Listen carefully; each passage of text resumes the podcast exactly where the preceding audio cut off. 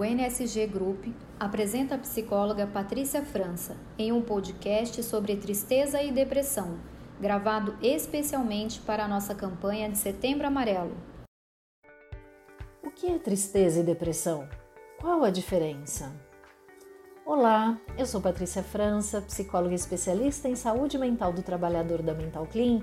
Estou aqui para falar com vocês sobre uma emoção indesejada e que ninguém gosta de sentir, que a gente tenta evitar, mas não consegue. É isso mesmo. Hoje eu vou falar da tristeza, essa emoção tão incompreendida pela maioria das pessoas.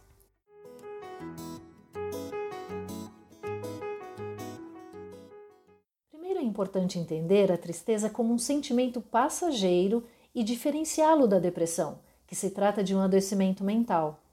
A tristeza tem uma causa que geralmente está atrelada a um acontecimento ruim, a uma fase difícil, uma experiência dolorosa, uma constatação, uma doença, uma perda, um luto, um rompimento. Por outro lado, a tristeza pode nos levar a grandes reflexões, uma oportunidade para entender quais são as nossas prioridades, fortalezas e fragilidades e aprender a superar os desafios que se apresentam em nossas vidas.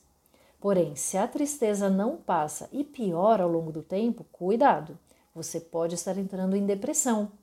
É importante entender que nem sempre a depressão surge do agravamento de uma tristeza ela pode ser gerada por fatores que escapam ao nosso controle, como exposição à violência ou vulnerabilidade social, ou ainda questões biológicas, como a deficiência na produção de algumas substâncias pelo cérebro ou herança genética.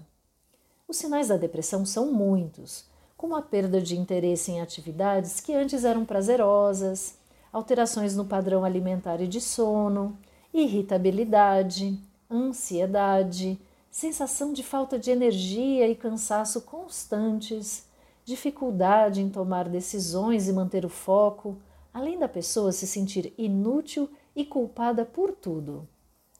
O acompanhamento profissional é fundamental para tratar a depressão. Portanto, se você se identificou com esses sintomas e acha que pode ficar deprimido, procure um psicólogo para te ajudar a fazer um diagnóstico e te conduzir para um tratamento eficaz. Bom, vou ficando por aqui, mas não fique triste. Nos próximos episódios falarei mais sobre a importância de outras emoções como gerenciá-las para alcançarmos uma vida com mais qualidade e bem-estar.